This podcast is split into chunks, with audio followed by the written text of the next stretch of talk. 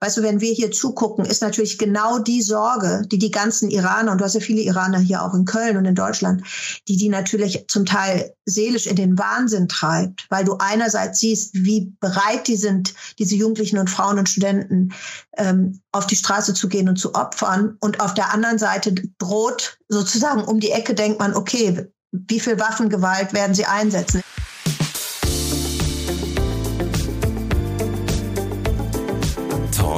Mit K. Mit Anne Burgner. Hallo, liebe Kölnerinnen und Kölner. Hallo natürlich auch an alle anderen. In Talk mit K sprechen meine Kollegin Sarah Brassack und ich im Wechsel jede Woche mit spannenden Menschen aus dieser Stadt. Jeden Donnerstag um 7 Uhr gibt es eine neue Folge. Zu Gast ist heute Isabel Schajani. Die WDR-Journalistin und Weltspiegel-Moderatorin ist Expertin für die Themen Flucht und Migration. Zurzeit beschäftigt sie sich aber besonders intensiv mit den Protesten im Iran, dem Heimatland ihres Vaters. Sie spricht Persisch und ist, wie sie selbst sagt, seit Beginn der Bewegung bei Twitter eingezogen. Seit mehreren Wochen gehen die Menschen dort auf die Straße. In den sozialen Netzwerken sehen wir trotz Zensur viele Videos, die zeigen, mit wie viel Mut sie gegen das Regime demonstrieren. Wir haben über die aktuelle Lage im Iran gesprochen und über die Frage, was diese Bewegung von früheren unterscheidet und warum die Menschen mit so großer Entschlossenheit agieren. Außerdem schildert Isabel Schajani, was sie sich von der deutschen Bundesregierung erhofft und wie es den vielen Iranerinnen und Iranern geht, die in Deutschland leben. Bevor es zum Gespräch geht, hier aber noch ein Hinweis auf den Sponsor dieser Folge. Talk mit K wird präsentiert von der Sparkasse Köln-Bonn. Nachhaltig etwas bewegen. Bei Deine Welt Sparwochen vom 24.10. bis 4.11. mit coolen Aktionen für dich und dein Geld. Einfach auf sparkasse-kölnbonn.de slash los geht's gehen oder den Link in den Shownotes anklicken.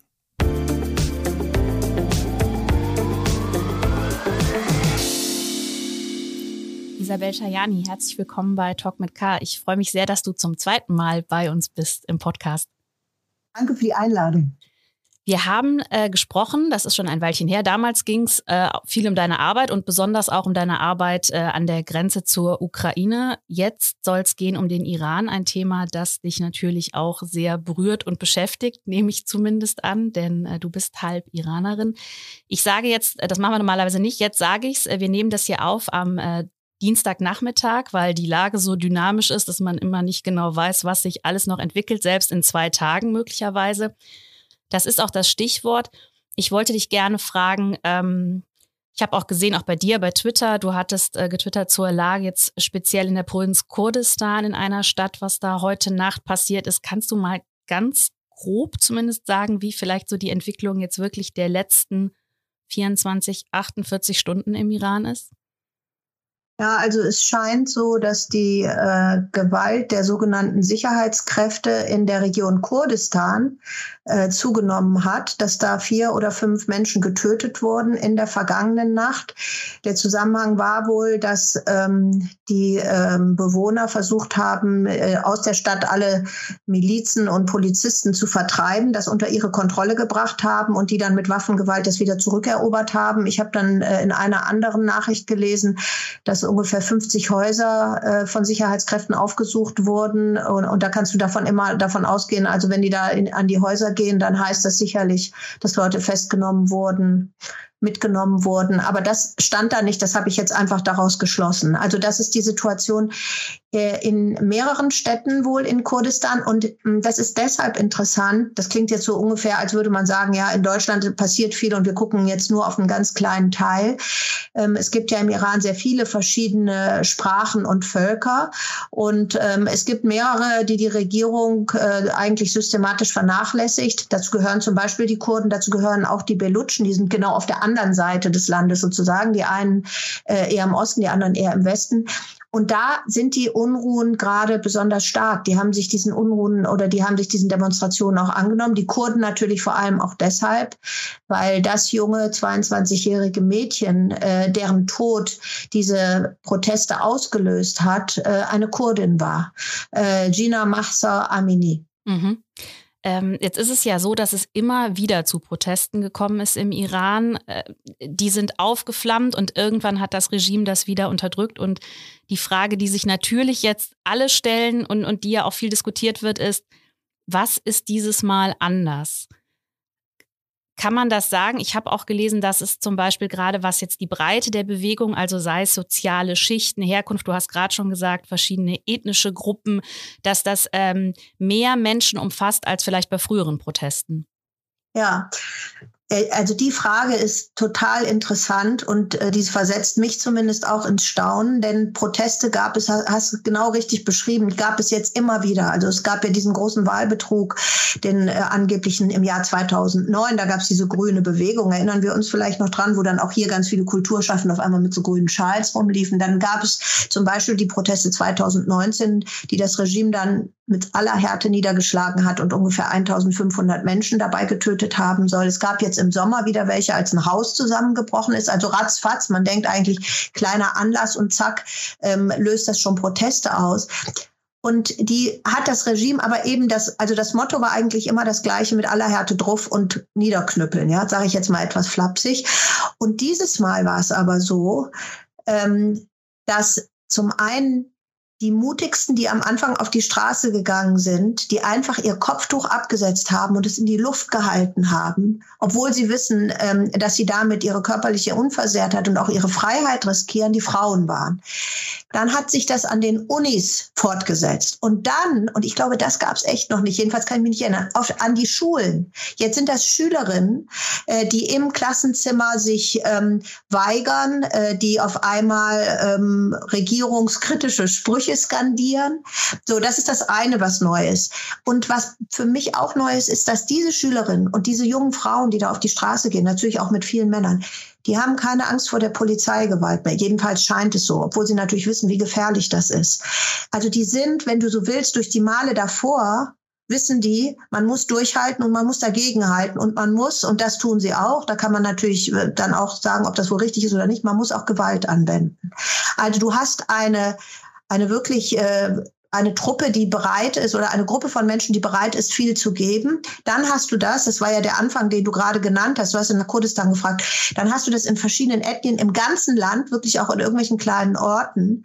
Dann hast du das, und das war jetzt am Wochenende, und das ist auch neu, dass es durch verschiedene Gesellschaftsschichten durchgeht. Jetzt am Wochenende haben, äh, hat der, haben die Basaris, also die Einzelhändler, haben mitgestreikt. Das ist eigentlich immer so die kritische Masse oder der ein entscheidendes Zünglein an der Waage, sozusagen die, die, die Mitte der Gesellschaft, wo man sich fragt, wie verhalten die sich? Und die sind jetzt auch eingestiegen. Ähm, so, dann wirst du natürlich als, müsste man natürlich fragen, okay, aber über wie viel Prozent der Bevölkerung reden wir?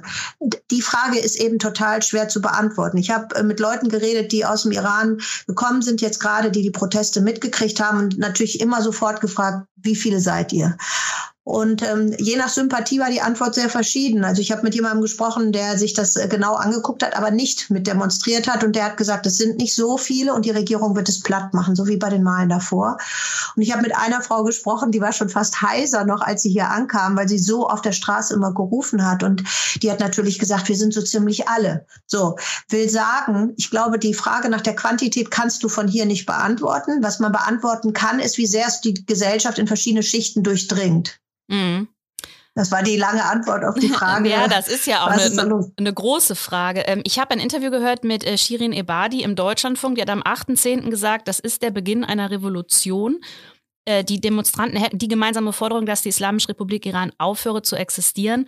Das habe ich jetzt auch in mehreren Interviews gesagt, dass äh, in, wo Demonstrierende sagten, ähm, selbst wenn sie uns Zugeständnisse machen würden, wäre uns das egal, weil wir wollen, dass dieses Regime weg ist. Also ist das sozusagen auch was, was die Menschen verbindet, dass sie sagen, es geht jetzt eigentlich gar nicht mehr um Reformen?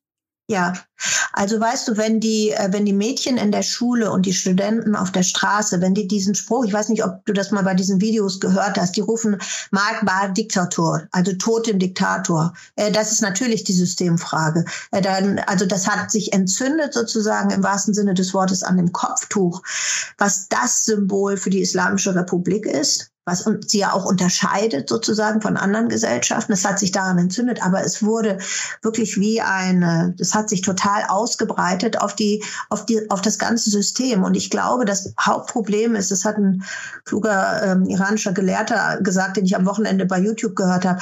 Ähm, ich glaube, das Problem ist, die haben eine wirkliche Legitimationskrise. Ähm, wer steht eigentlich noch hinter diesem System? Ich kann es wieder nicht quantifizieren, aber es geht ganz tief. Es geht, äh, und deswegen das große Wort, was, was du gerade zitiert hast von Frau Ebadi, das ist schon, das ist schon angebracht. Das finde ich aber auch eine interessante Frage, weil ich, ich habe eben auch gehört oder gelesen, dass jetzt auch, ähm, sagen wir mal, eher ärmere soziale Schichten, wobei ja Armut ohnehin ein sehr großes Problem ist im Iran, aber dass auch das Schichten, die vielleicht früher eher noch äh, Unterstützer des Regimes waren, dass die jetzt auch ähm, sich zumindest in Teilen den Protesten anschließen. Also wenn man jetzt mal im Umkehrschluss fragt, wer, wer ist denn da dann noch, der dieses Regime stützt?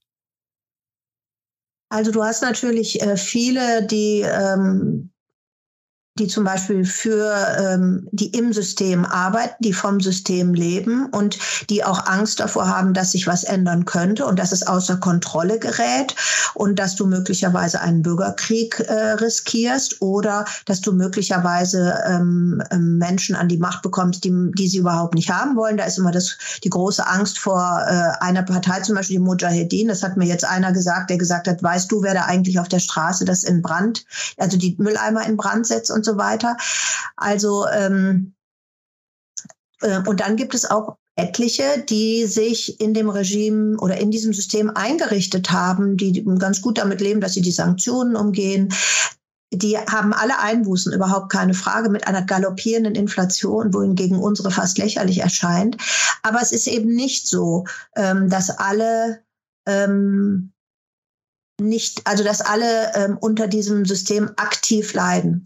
Dann hat mir auch noch jemand gesagt, ähm, ich habe gesagt, äh, warum gehen denn Kinder oder Schüler, warum würden die denn nicht mit protestieren? Und dann hat er gesagt, ja, wenn du dir mal überlegst, was das für ein Dominoeffekt ist, wenn ein äh, Jugendlicher festgenommen wird oder ähm, wenn äh, es äh, da irgendwelche Proteste in der Schule gibt, dann hat das natürlich Auswirkungen auf die Eltern.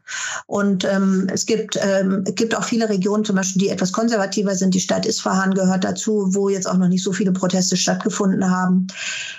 Also es ist, ähm, es ist wirklich, wir kommen immer zu dieser einen Frage, ne? Ähm, wie viele sind es denn? Ich kann dir das nicht sagen. Ich kann nur sagen, es gibt natürlich äh, eine nennenswerte Zahl von Menschen, die diese Situation beibehalten worden, aber vor allen Dingen die Jungen, vor allen Dingen die Zukunft in einer äh, Breite, mit einem Mut und einer Resilienz, die da brüllen gegen, gegen diesen Herrscher. Boah, ich habe das noch nie so gesehen.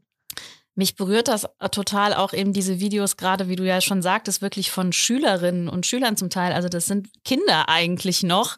Da kann man jetzt natürlich sagen, ja, die äh, können das vielleicht noch gar nicht ermessen. Den, den Eindruck habe ich aber gar nicht. Ich finde das aber total spannend, weil das ja auch eine Bewegung ist, die, also es ging ja auch eben los mit, mit der Geschichte einer Frau. Also es war jetzt eben vielleicht, das weiß ich nicht, kannst du sagen, zum ersten Mal dass das der Auslöser war, also dass es wirklich ganz konkret um Frauen ging und um die Rolle der Frau. Ich frage mich, wenn man als auch als Mädchen jetzt vielleicht in so einem System aufwächst, das so repressiv ist und, und wo man eben jetzt nicht frei diskutieren kann über, über Frauenrecht, über Gleichberechtigung. Das ist vielleicht eine naive oder auch schwer zu beantwortende Frage, aber also woher nehmen die das? Weißt du, was ich meine? Also wie, wie, wie kommen die überhaupt dazu, so diese Infos zu haben, so mutig zu sein. Ich finde das total mich, mich, also ich muss immer fast weinen, wenn ich das sehe. Aber das ist ja, die sind das ja gar nicht gewohnt, als Frau, nehme ich zumindest an, wirklich in die Öffentlichkeit zu gehen und ihre Meinung irgendwie kundzutun. Ja, aber die leben natürlich genau wie wir hier auch ein virtuelles Leben und ein reales Leben. Und das virtuelle Leben zeigt ihnen das alles äh, TikTok hoch und runter, Insta und sowas. Und natürlich wissen die, wie es außerhalb vom Iran aussieht. Und die haben alle irgendeine Cousine in da. Ich meine, es sind ja auch so viele Leute, die das Land verlassen haben. Und die wissen ganz genau, wie das Leben da ist. Und die haben auch, glaube ich, ein sehr genaues Gespür dafür, an welcher Stelle ihnen diese Freiheit weggenommen wird. Ähm, und deswegen, an, sonst würdest du doch nicht so laut rufen. Also ich glaube, das, das kann gar nicht anders sein als durchs Netz. Und deswegen ist übrigens auch das, was, weil hier wird oft gefragt, sag mal, wenn hier Leute auf die Straße gehen und demonstrieren oder wenn wir darüber berichten und sowas interessiert die das? Ja, natürlich über die digitale Welt kriegen die halt auch mit, ob das kommunizierende Röhren sind, ob das wahrgenommen wird, was die da machen von uns oder nicht. Wie ist das denn? Also ich meine, das ist ja auch ein großes Thema, das weiß man auch, dass äh, das Internet da gestört, unterdrückt, äh, abgeschaltet wird, teilweise, was natürlich ein ganz, ganz entscheidendes Medium ist, um ja auch die Proteste weiter zu verbreiten. Ähm, kriegen wir denn überhaupt wirklich dann hier jetzt auch noch in, in, der, in der vollen Breite mit, was da passiert? Ja, das ist eine, die gute Frage einer Medienjournalistin. Also, ja, die, die ist natürlich total berechtigt. Also, du hast so gut wie, jedenfalls meines Wissens nach, keine ausländischen Journalisten, keine unabhängigen Beobachter, die im Land sind. Das hat die Katharina Willinger gestern im Weltspiegel extra ganz gut beschrieben. Ähm, und es kommen auch keine rein. So, also du hast sozusagen diese Blackbox. Das heißt, du lebst eigentlich nur von diesen ganzen kleinen Krümmelchen und Videos, äh, die dann über Telegram, Insta und, äh, und Twitter verteilt werden. Dann kannst du fragen, aber wer ist das? Und sind da die Schüsse vielleicht runtergelegt worden oder nicht? Ähm, äh, und einerseits, glaube ich, kann man da sicherlich ganz schön dran rumdrehen. Und andererseits gibt es wahrscheinlich wenig äh, Bewegung und ich will jetzt dieses Wort Revolution nicht überstrapazieren, aber Unruhen, äh, die so on the ground und so authentisch von den Leuten ähm, nach draußen gegeben werden, aus Mangel an Alternativen.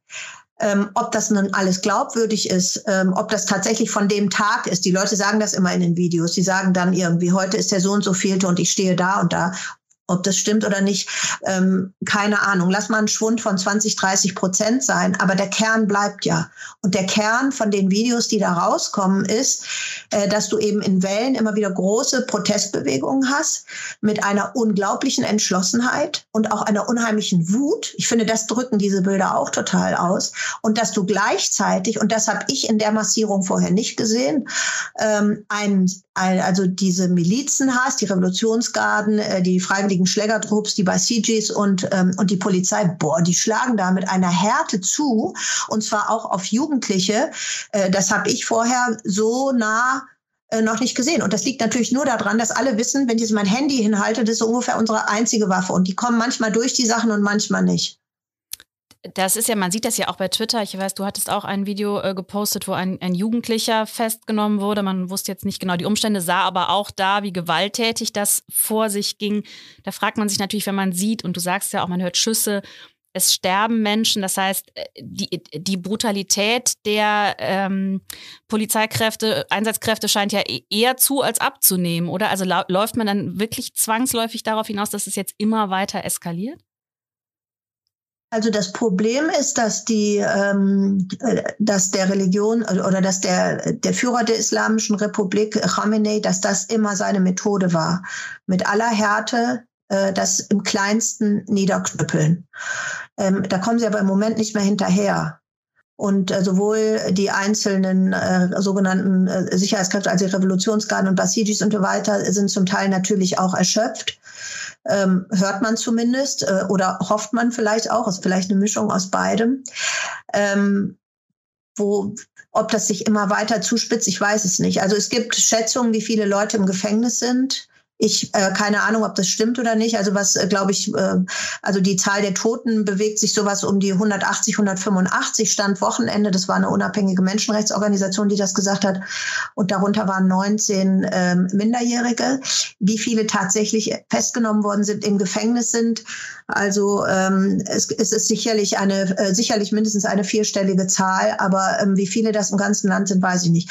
Aber deine Frage, Weißt du, wenn wir hier zugucken, ist natürlich genau die Sorge, die die ganzen Iraner, und du hast ja viele Iraner hier auch in Köln und in Deutschland, die die natürlich zum Teil seelisch in den Wahnsinn treibt, weil du einerseits siehst, wie bereit die sind, diese Jugendlichen und Frauen und Studenten ähm, auf die Straße zu gehen und zu opfern. Und auf der anderen Seite droht sozusagen um die Ecke, denkt man, okay, wie viel Waffengewalt werden sie einsetzen? Im Moment haben sie noch diese Pumpguns zum Teil auch in Teheran eingesetzt, aber wenn man in die Provinzen guckt, du hast ja eben nach Kurdistan gefragt, äh, die schießen scharf, fertig.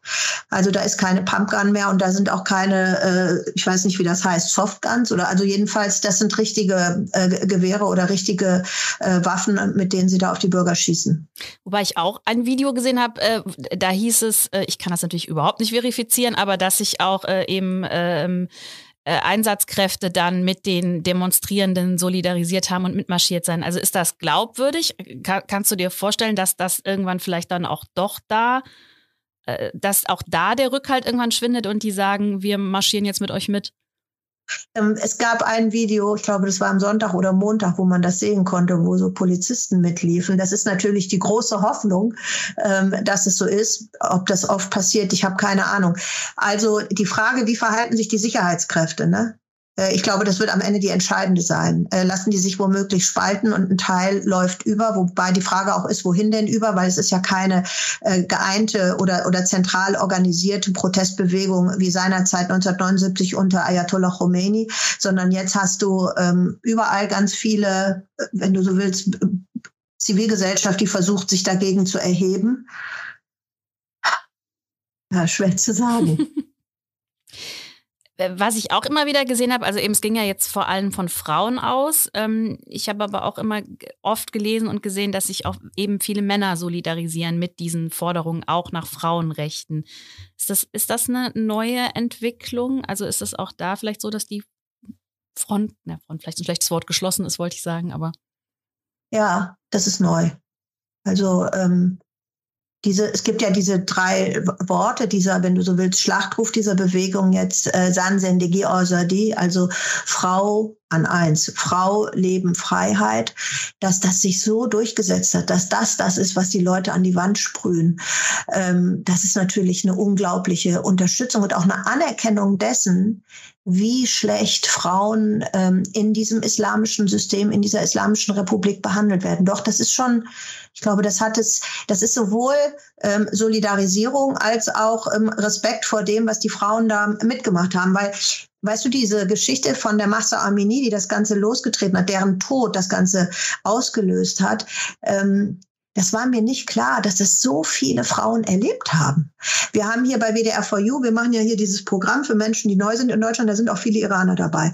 Und dann haben wir nur einen Livestream gemacht und haben gefragt, wie geht's euch? Weil wir ja hier alle total Banane immer nur noch im Handy leben. Und, ähm, und ich war total erstaunt, wie viele Frauen uns angerufen haben, nicht angerufen, also sich äh, in den Livestream rangekommen sind und gesagt haben, sie sind auch von der Sittenpolizei festgenommen worden. So, und wenn du dir dann die Geschichten anhörst, da gibt es eine große Bandbreite von ähm, Mädchen, mach mal deine Haare richtig zu ähm, ja, sie ist umgekommen dabei. Aber es kann auch sein, dass du da eine ganze Nacht schläfst. Es kann sein, dass du vergewaltigt wirst. Bei der Sittenpolizei sind Frauen und Männer. Das ist sozusagen eine komplette Bandbreite. Und ähm, mir war nicht klar, dass so viele Frauen diese Art von staatlicher Gewalt ertragen und, und auch schon erlebt haben. Wie ist das? Äh, du sagst, hast ja auch gesagt, auch in Köln und natürlich überhaupt auch in Deutschland, auch in anderen Städten gibt es viele Menschen, die aus dem Iran kommen.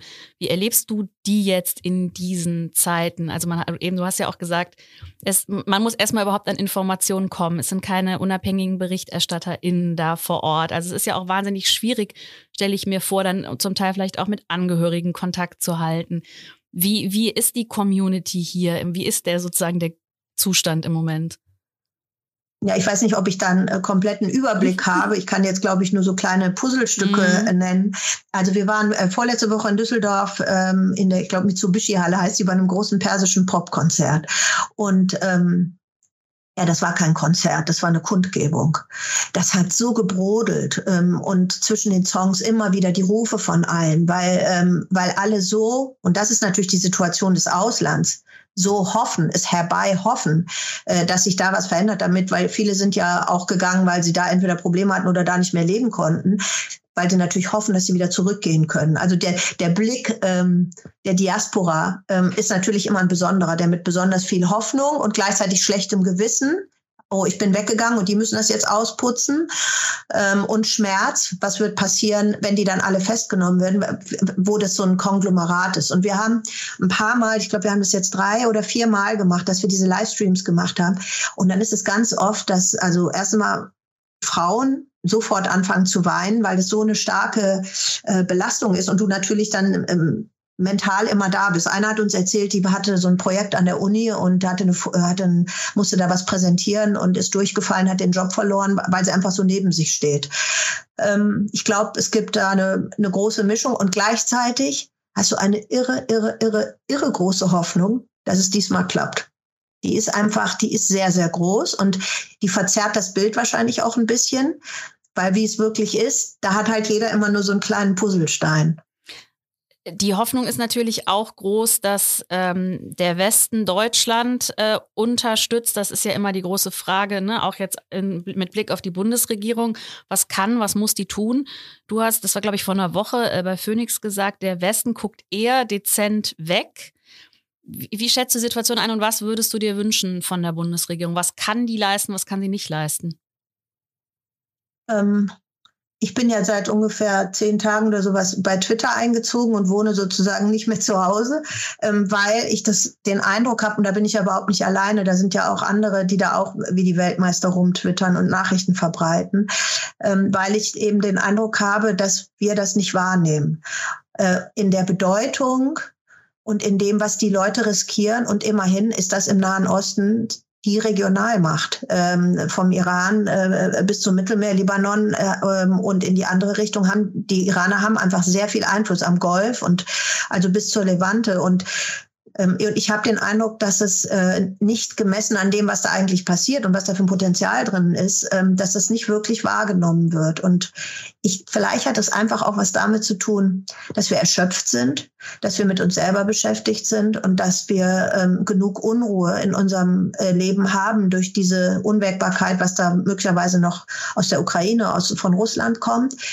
Vielleicht ist es so und deswegen jetzt bitte nicht auch noch der Iran oder so. Das verstehe ich auch total. Aber so eine Bundesregierung muss das schon im Blick haben. Also Bundesregierung, ähm, die muss sich, finde ich, schon für die Dimension und die Ausmaße interessieren. Und es gab ja sehr viel auch Kritik an der Außenministerin, weil sie ja ähm, vorher sozusagen sich gewagt hatte, auch Werte und Außenpolitik zusammenzubringen mit diesem Wort der feministischen Außenpolitik. Da erwächst du natürlich große Hoffnung, zumal jetzt bei so einer Bewegung, wo die Frauen ganz vorne sind. Ähm, es gab jetzt eine Forderung von ihr, ähm, dass es erneut EU-Sanktionen geben soll. Ähm, der Bundeskanzler hat einmal, ich glaube, das war äh, vor drei Wochen, hat er bei der UN-Generalversammlung gesagt, das sei ja sehr mutig oder so sinngemäß, was sie da machen und ähm, hat sozusagen sein Mitgefühl artikuliert, aber keine weiteren äh, politischen Konsequenzen. Also ich glaube, ähm, dass man sich sehr genau überlegen sollte, ähm, welche Instrumente der Europäischen Union und Deutschland zur Verfügung stehen, äh, um hier zu zeigen, ähm, welche Art von politisches, politischem System wir eigentlich für legitim halten und äh, welches nicht. Und ich weiß aber, dass es ähm, hier auch viele im Auswärtigen, oder nicht viele, aber verantwortlich im Auswärtigen Amt gehen, die sagen, äh, Leute, äh, Ball flach halten, wir sind froh, wenn das alles stabil bleibt, weil wer weiß, wenn es nicht stabil ist, was dann eigentlich passiert. Ja, das kann ich mir vorstellen, dass das vielleicht bei manchen die Motivation ist. Aber es ist ja, du hast es ja auch zu Recht gesagt, klar, es gibt so viele Konflikte. Nur ich dachte auch, wenn man an die Ukraine denkt, als da der russische Angriff war, da hat sich ja so ziemlich jeder Politiker eigentlich sofort zu Wort gemeldet und das verurteilt und thematisiert. Da ist natürlich, hast du wieder auch ne, Europa, die räumliche Nähe.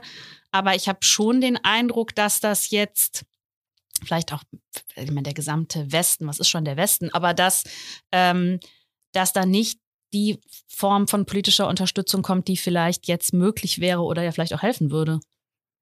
Nee, das ist immer noch ein bisschen entschleunigt. Vielleicht dauert das ein bisschen. Vielleicht äh, denkt man hier auch, ähm, na mal gucken, ob sich das überhaupt durchsetzt oder ob sie das wieder plattwalzen. Wobei man weiß, äh, wenn das der Fall sein sollte, dass dann die Flüchtlingszahlen steigen werden, weil die Leute werden versuchen, da irgendwie rauszukommen. Also heute hieß es von der französischen Botschaft, ähm, sie erteilen noch Visa, aber, ähm, aber sie hätten schon ein hohes Aufkommen. Also das ist ganz klar, auch schon vorher, äh, vor diesen Protesten.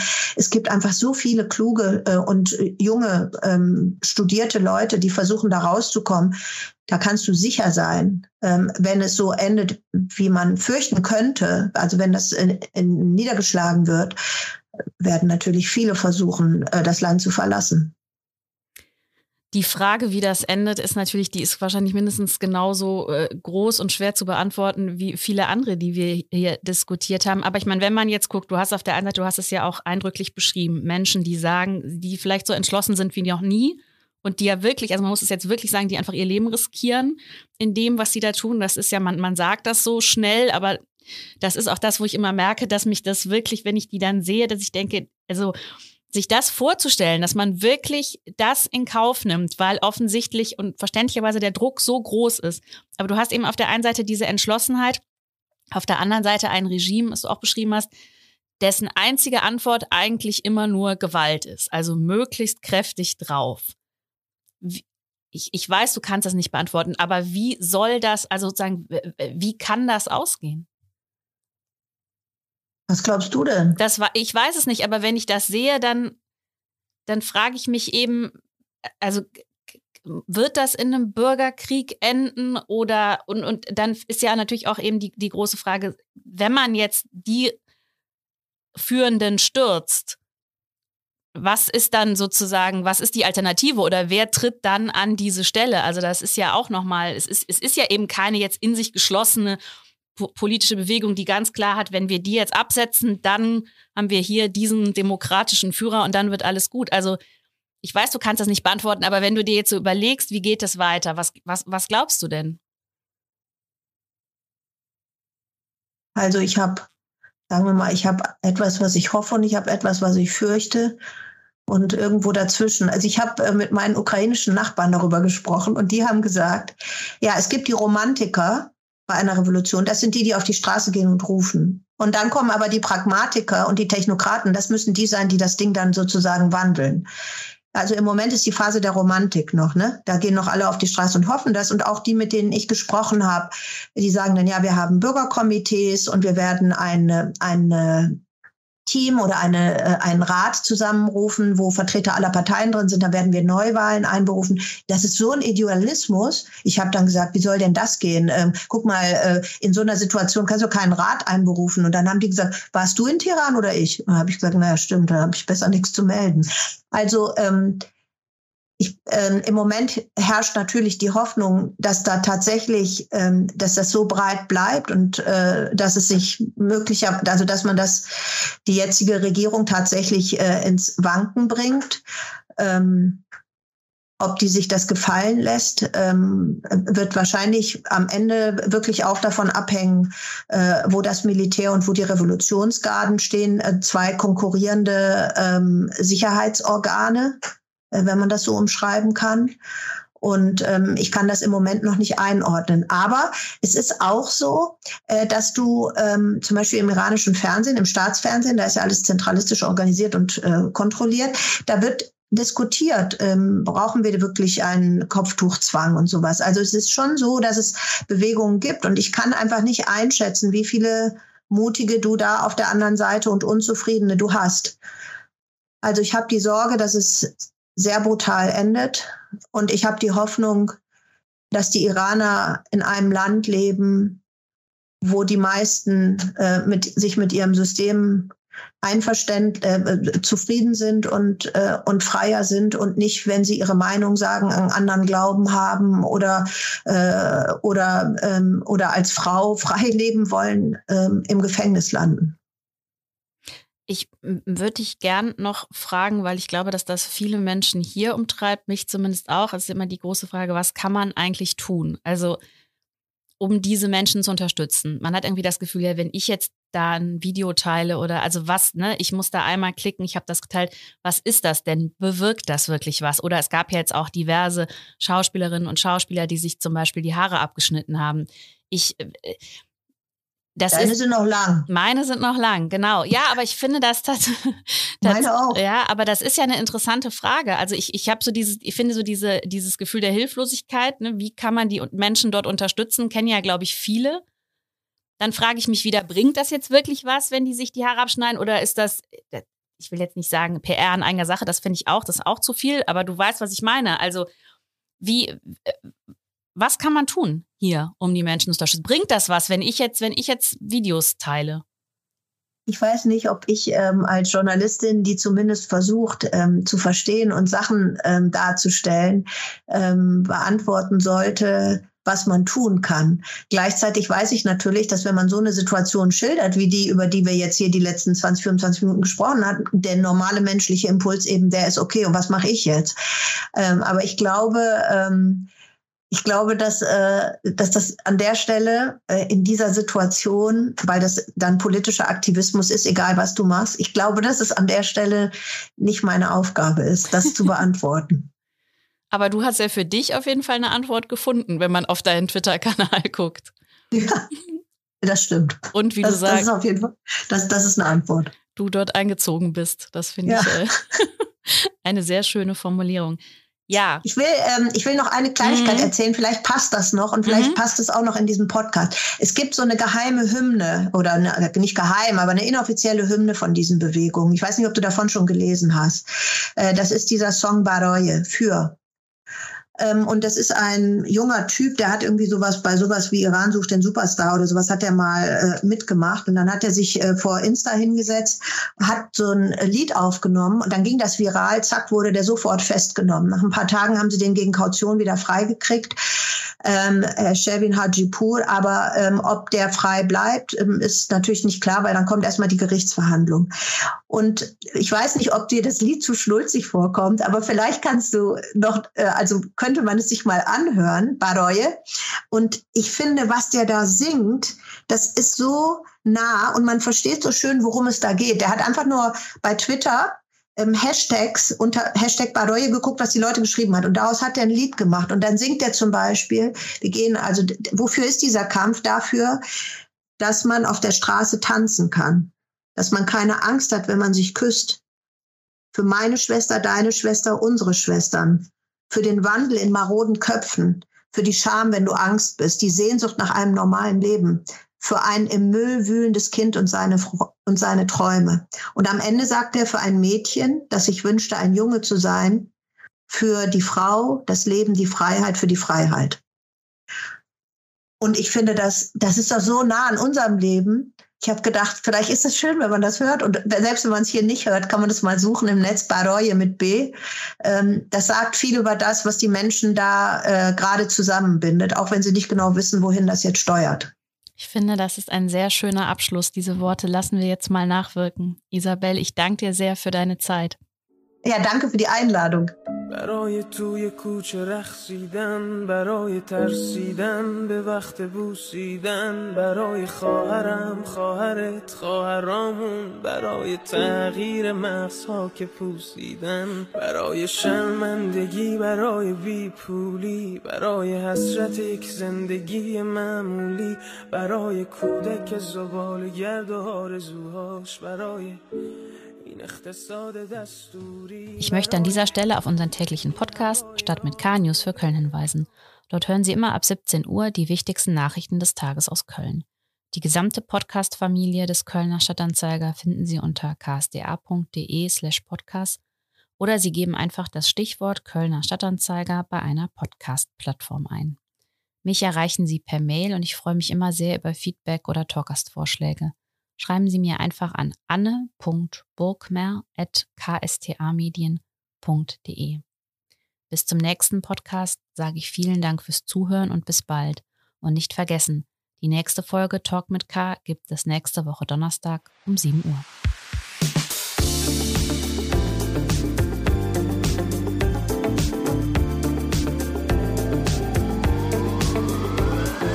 Talk mit K